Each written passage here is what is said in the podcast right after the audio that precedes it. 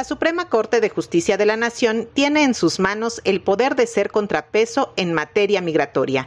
Así lo advierte la Fundación para la Justicia, que alerta que este 11 de octubre el máximo tribunal del país debate el proyecto de la ministra Yasmín Esquivel, que busca echar para atrás el amparo que esta fundación interpuso contra la denominada Declaración Conjunta que data de junio de 2019 y que puso a la Guardia Nacional al servicio de las políticas migratorias de Estados Unidos.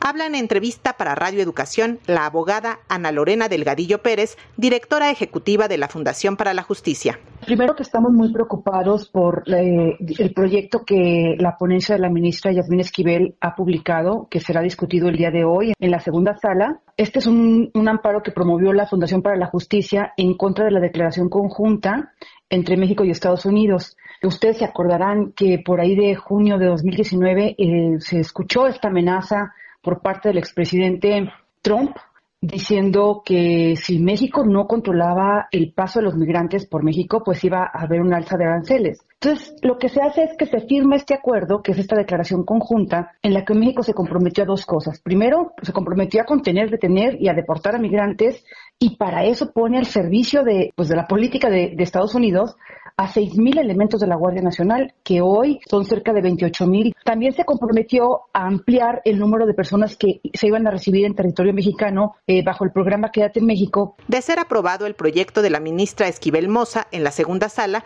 sentaría un precedente para que el Ejecutivo pueda aprobar cualquier política migratoria, aun siendo lesiva para los derechos de las personas migrantes.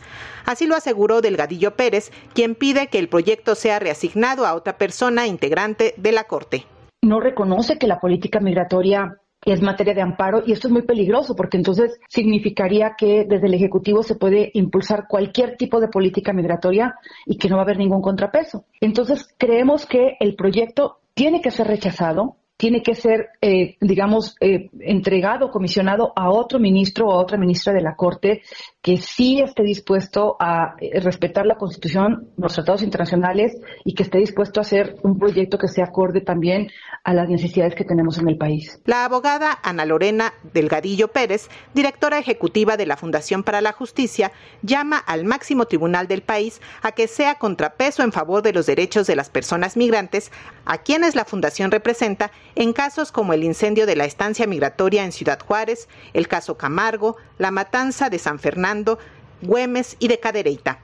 Entonces, lo que esperaríamos es que ese contrapeso lo den hoy los demás integrantes de la segunda sala. Nosotros representamos a familias de cinco masacres de migrantes. Entonces, si finalmente este caso llegó al el tribunal más alto del país, el más importante, tiene la oportunidad de mandar un mensaje de paz y tiene la oportunidad de mandar un mensaje de protección para aquellos y aquellas que no pueden defenderse por sí mismos porque no tienen las herramientas y para todas las personas más vulneradas. Para Pulso de Radio Educación, Eliud Hernández.